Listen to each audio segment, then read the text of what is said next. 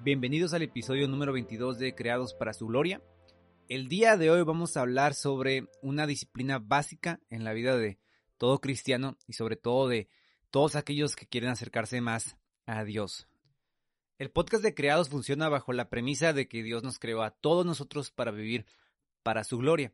El problema es que cuando llegamos al interrogante de cómo vivir para la gloria de Dios, las respuestas parecen esfumarse. A veces pensamos que servimos a Dios únicamente a través de hacer algo en la iglesia, o únicamente a través de cumplir una gran misión evangelística, misionera, o algo relacionado con ah, las biografías de grandes cristianos o de los héroes bíblicos.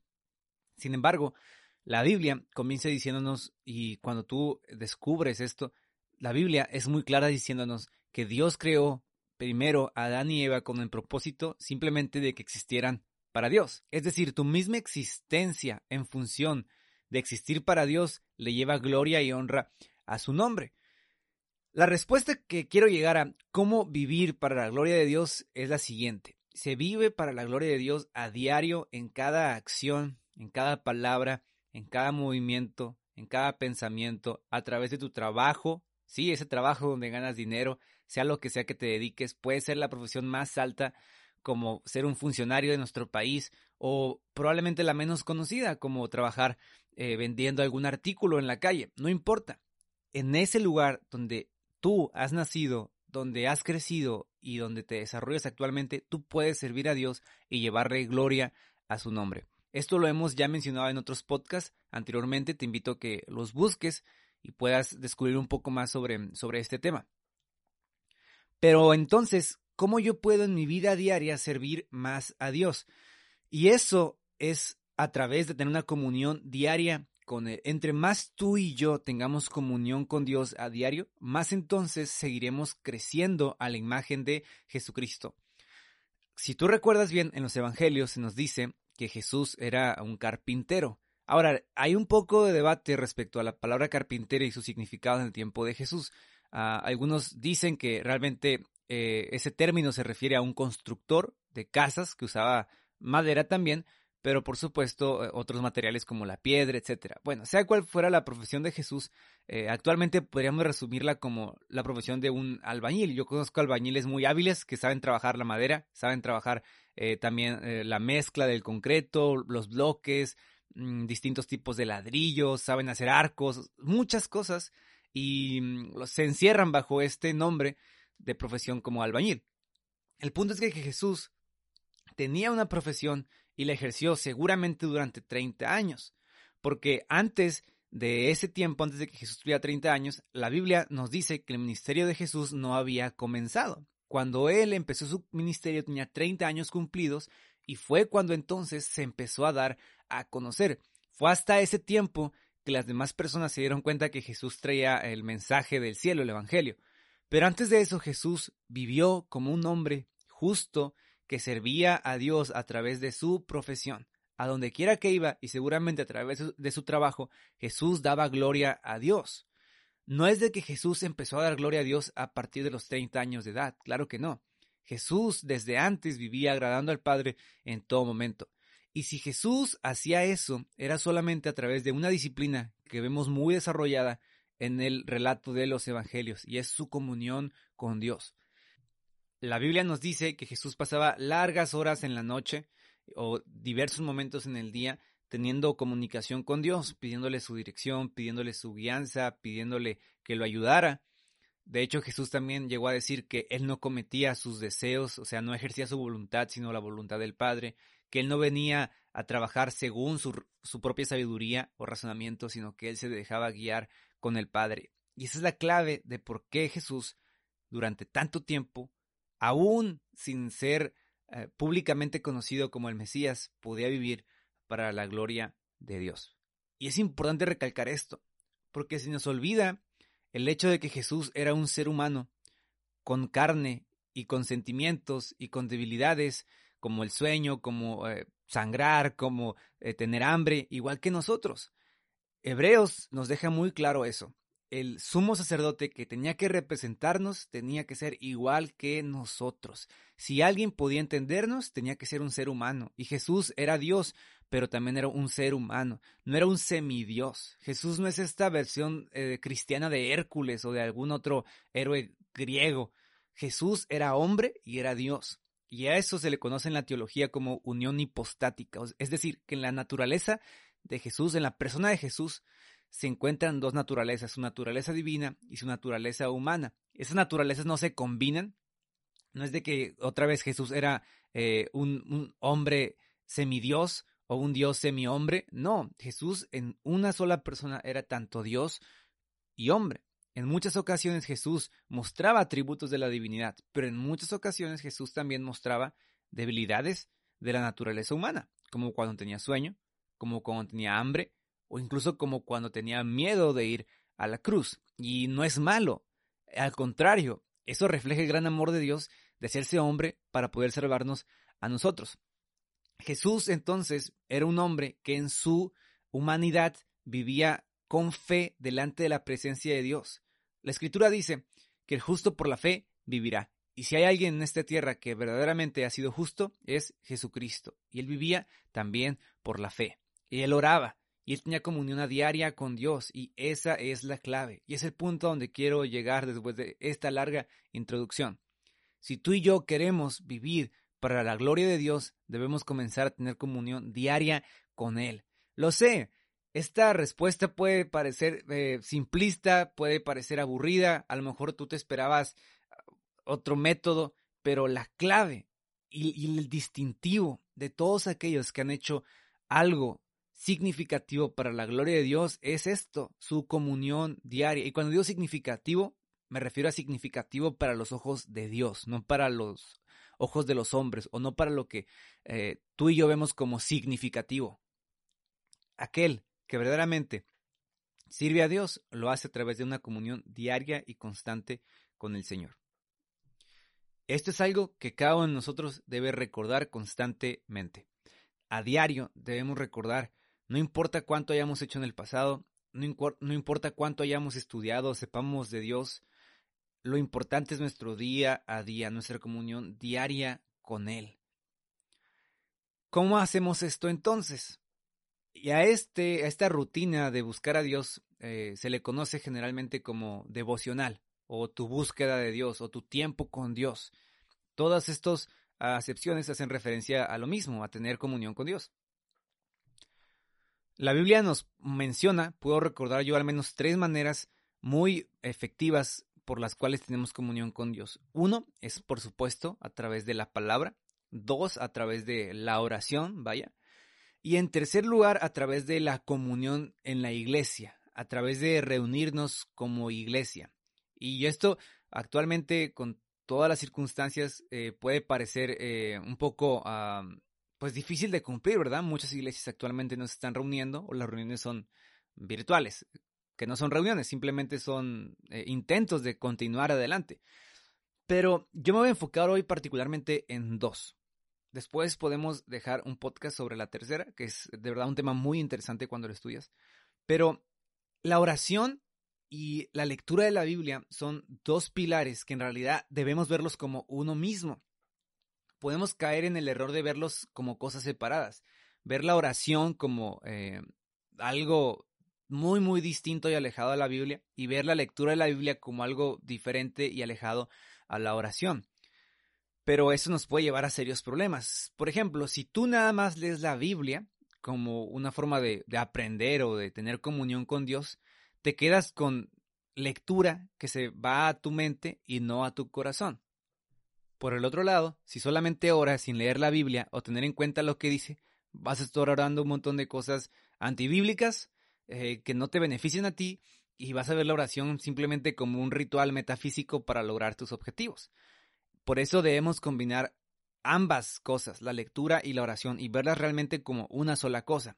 La iglesia es realmente un complemento más grande de, estas dos funciones, de la lectura y de la oración. Pero en esencia, ah, cuando tú y yo tenemos comunión con Dios eh, personalmente, de una manera privada, se hace a través de estas dos maneras. No quiero decir con esto que nuestra vida diaria no importe. Por supuesto que importa. No, no puedes orar y leer tu Biblia todos los días y vivir tu vida de una manera pues antibíblica, anticristiana, siendo una persona grosera, agresiva. De hecho, no, no corresponde. Por obviedad, cuando tú lees y oras la Biblia de una manera correcta, tu diario andar cambia y tu actitud para con los demás cambia. Pero todo inicia aquí. Todo inicia en la oración y en la lectura de la Biblia. Pero otra vez, viéndolas como una sola cosa. ¿Cómo empezamos entonces? Para muchos, eh, el devocional perfecto sería algo como esto. Horas para iniciar tu devocional, dándole gracias a Dios por el día. Después lees el capítulo de la Biblia que te toca o algo por el estilo. Y después terminas con una oración y le pides a Dios por el día. Amén. Y te vas. Y sí, es funcional. A muchas personas les sirve y ah, lo puedes hacer así. Sin embargo, yo al estar investigando más sobre el tema, Ah, me percaté de varias cosas interesantes. En mi experiencia personal eso a veces no funcionaba porque uno, primero no tenía un desarrollo sistemático de cómo leer la Biblia. A veces simplemente me levantaba, abría un capítulo cualquiera o un salmo, algo muy común, y, lo leía sin, sin más, solamente por leerlo, y oraba una cosa eh, súper diferente a lo que leí y, y ya me iba, como si otra vez la oración y la Biblia fueran, la lectura de la Biblia fueran cosas totalmente separadas. Como si puedes leer sobre Apocalipsis y orar eh, de que hoy tienes mucha necesidad de Dios sobre algún tema en particular. Eh, no, no debería funcionar así. Y a la larga esto va arruinando tu comunión diaria porque genera una desconexión entre lo que estás leyendo, escuchando y aprendiendo y lo que estás orando, pidiendo y clamando.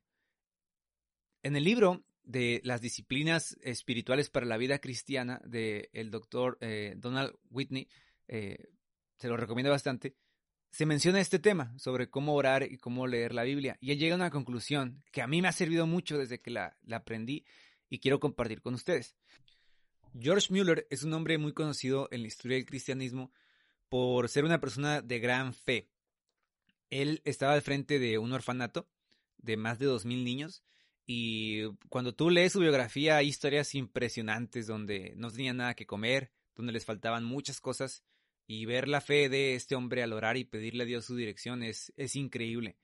Pero George Miller cuenta una situación muy similar a la, a, la, a la que nos pasa a todos. Él dice que también se levantaba, leía su Biblia, cualquier cosa o lo que seguía, y oraba eh, algo totalmente distinto, algo totalmente separado, y a veces quedaba cansado, su oración parecía rutinaria, porque como que siempre orabas lo mismo, y a veces nos pasa de que oras siempre lo mismo, te levantas y ya hay hasta como palabritas o frases claves, ¿no? De Dios, gracias por este día, porque pude levantarme, porque me cuidaste en la noche. Y son frases aprendidas de generación en generación, como la oración por los alimentos, ¿verdad? Eh, que aquí es, muy común en mi casa que siempre es algo como, Señor, te agradecemos por tus alimentos, bendice las fuentes de donde vienen, las manos que lo prepararon y gracias por dárnoslo, amén. Y siempre que alguien ora en, mi casa o en mi familia, la, oración es más o menos similar. Eh, aquí nos puede pasar lo mismo aprendemos a orar de una manera, en un patrón muy repetitivo, y eso a la larga nos aburre, porque siempre estamos orando lo mismo.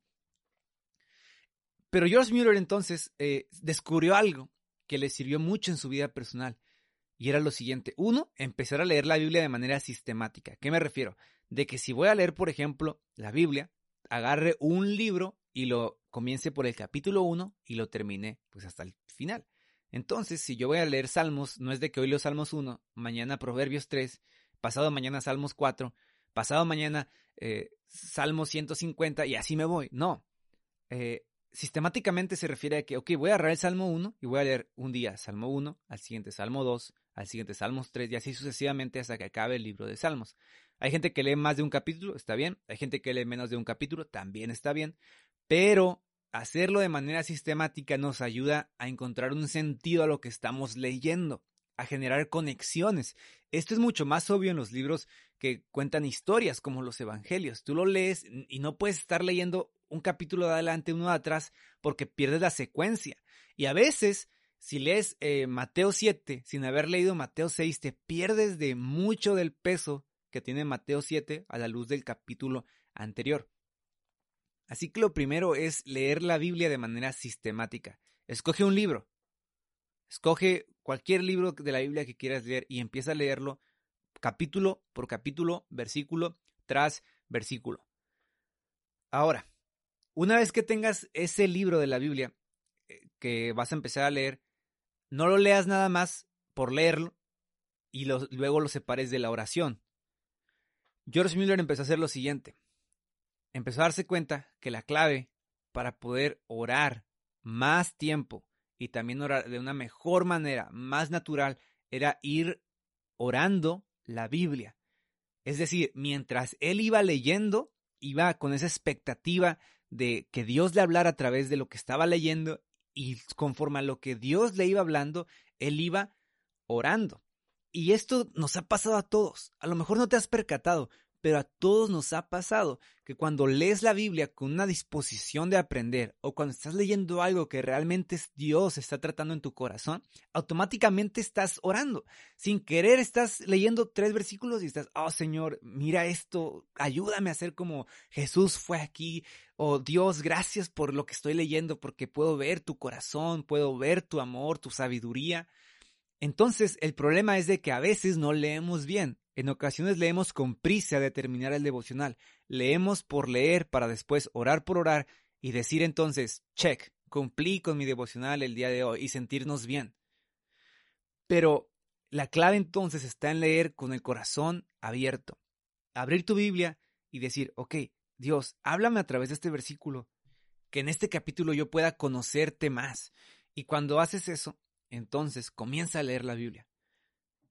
Salmo 1. Empiezo a leer y digo, oh, la, la, bendición de Dios para todo aquel que está en el camino de los rectos, para todo aquel que vive de una manera agradable al Señor. Y entonces ese versículo me lleva a inclinar mi rostro y decir, Señor, yo quiero ser un hombre así, feliz, bienaventurado, que busca tu bendición en todo tiempo, que quiere ser ese árbol plantado junto a corrientes de agua, etc. Otro ejemplo, estoy en el Salmo 23. Empiezo en el versículo 1, Jehová es mi pastor y nada me faltará. Y sobre esa idea principal, yo comienzo a orar. A veces no vas a tener ganas de orar, no es como que siempre vas a sentir esa, ese, esa fuerza que te lleva a orar. Pero puedes pedirle a Dios que te ayude a entender eso mejor o a creerlo de una manera más firme. Por ejemplo, Salmo, 1, eh, Salmo 23, perdón. Jehová es mi pastor. A lo mejor no me causó nada, no me causó una impresión tan grande inicialmente, pero puedo empezar a orar diciendo, Señor, yo quiero que tú seas mi pastor. Quiero que a lo largo de mi vida tú me guíes. Y entonces ahí eh, recuerdo que tengo una petición sobre la vida de Juanito. Y digo, Señor, mira que Juanito me pidió que orara por esto y yo te pido que tú seas su pastor el día de hoy, que tú guíes a donde quiera que él vaya, que en esa situación familiar que tiene, ese problema, esa deuda, esa enfermedad, tú lo estés guiando. Y si te das, si te das cuenta de una manera natural, estamos leyendo el versículo, orando lo que el versículo dice y pidiéndole a Dios de acuerdo a lo que eh, la Biblia nos, eh, nos manda. Entonces, Jehová es mi pastor, nada me faltará. Y Señor, yo sé que nada me va a faltar porque tu palabra lo dice, y a pesar de que, por ejemplo, hoy tengo esta deuda, tengo eh, esta situación económica fuerte, esta preocupación, yo sé que nada me faltará porque tú estás conmigo. Y, sigues, y sigues, y continúas, y llegas a la parte de tu bar y tu callado me infundirán aliento, etc. Y, ahí vas tú eh, orando la Biblia, acomodando tu situación actual. Ah, vaya, realmente el texto es realmente quien habla nuestra vida actual y tú acomodas tu vida a, a la oración de la Biblia, a orar lo que Dios te está hablando. Esto es mucho más evidente en el Padre Nuestro, porque cuando tú lees el Padre Nuestro, Jesús nos da la fórmula clara para orar, nos dice, o sea, empieza orando, dándole gracias al Padre, que se haga su voluntad, pidiendo que su reino venga. Y si te das cuenta, hay una secuencia muy importante de cómo podemos entregar nuestra vida a Dios. A lo mejor no, estáis, no estoy siendo tan exhaustivo, realmente no tengo nada escrito hoy, quería hablar sobre, sobre esto de una manera muy natural, de cómo a, mí me ha funcionado este método. Y no nada más a mí, muchas personas que lo han eh, llevado a la práctica pueden ver resultados mucho más avanzados en su comunión diaria con Dios, porque uno, no nada más estás ya leyendo por leer, estás leyendo para orar. Y no nada más estás orando para, por orar, estás, estás orando la palabra de Dios, estás orando bajo la voluntad de Dios. Y de esta manera, eh, créeme, tu tiempo de oración va a aumentar, la forma monótona de orar se va a acabar, vas a encontrar nuevas palabras, vas a encontrar nuevas eh, maneras de orar, eh, caminos distintos de oración, y a veces vas a leer un texto que para ti no tiene mucho sentido, y, o, como que no conecta mucho con la oración, ¿verdad? Vas a leer, no sé, sobre Jonás cuando se enoja con Dios, y, a lo mejor a decir, bueno, ¿cómo, cómo, oro, e, cómo oro esto? Pero yo creo que a todos nos ha pasado, y aunque nos cueste a veces aceptarlo, a todos nos ha pasado que sentimos que estamos enojados con Dios o decepcionados con Dios, como si Dios no estuviera cumpliendo su parte del trato y, nos sentimos muy similares a, a, Jonás. Y nos da miedo aceptar eso, como si Dios nos fuera a castigar por, por decirle que, que a veces nos sentimos decepcionados o de, de algo que Él hizo o algo que Él permitió, pero tú lo ves en los salmos y Dios permite eso de una manera muy natural. De hecho, David llegó a decirle muchas veces a Dios, ¿por qué me tienes con vida? ¿Por qué están las olas de tu ira sobre mí? Moisés le llegó a decir a Dios, ¿por qué me, escogiste a mí? Mátame mejor. Jeremías, a todos los profetas en general tenían esta tendencia a veces decirle a Dios, Dios, ¿hasta cuándo? ¿No? ¿Por qué no intervienes? ¿Dónde estás? Y, y cuando lo lees y lo oras, te libera. Porque Dios mismo te está diciendo que puedes hacer eso. Y puedes, y cuando lo haces, eh, dejas de golpear el aire y te enfocas en, descargar toda tu emoción, toda tu, tu, vida sobre Dios y entonces Dios te consuela. Tú puedes ver cómo cuando los personajes bíblicos hacían eso, Dios actuaba, Dios cambiaba su corazón. Job estaba destrozado primero. Él le reclamaba a Dios incluso por qué había él sufrido lo que sufría, que por qué le pasaba a él lo que le estaba pasando si él era un hombre justo. Sus amigos incluso de Job se burlaban y le decían, tú si fueras justo no estarías así. Y Job llegó a creérselo. Pero Dios al final lo confrontó y lo restauró. Y eso nos tiene que quedar muy claro. Dios jamás va a hacer algo para matarnos o aniquilarnos. Comienza a hacer esto. De verdad, comienza a hacerlo. Y cuando tengas un tiempo de aflicción, no nada más vas a saber textos que decir, vas a saber cómo orar la Biblia. A lo mejor lees algo que hoy no aplica a tu vida, como por ejemplo lo de Jonás. Lees Jonás y dices tú, bueno, pues yo no, no siento estar enojado con Dios o algo por el estilo, o como si Dios no estuviera cumpliendo algo desde alguna parte de su trato, no siento eso. Pero créeme, el momento puede llegar. El momento de la dificultad, de la duda, el momento de Dios, ¿dónde estás? puede llegar. Y ahí entonces tu espíritu, tu corazón, tu mente recordarán que hubo un hombre como Jonás que también se sintió un día así, que hubo un hombre como Moisés que también se sintió así, y que sobre todo hay un Dios que los comprendió, que los escuchó y que les dio esperanza en medio de esa situación. Y tu vida de oración va a cambiar. Así que si tú tienes alguna pregunta sobre esto, te invito pues a que nos la escribas por la página de Creados para su Gloria en Facebook, también en Instagram, nos puedes mandar un mensaje sobre el tema. Y bueno, sin más, espero que esto te sirva de algo. Sobre todo, me gusta iniciar la conversación, no terminarla. Te animo a que sigas eh, estudiando más sobre el tema, consigas el libro, busques más información y puedas crecer en tu comunión diaria con Dios.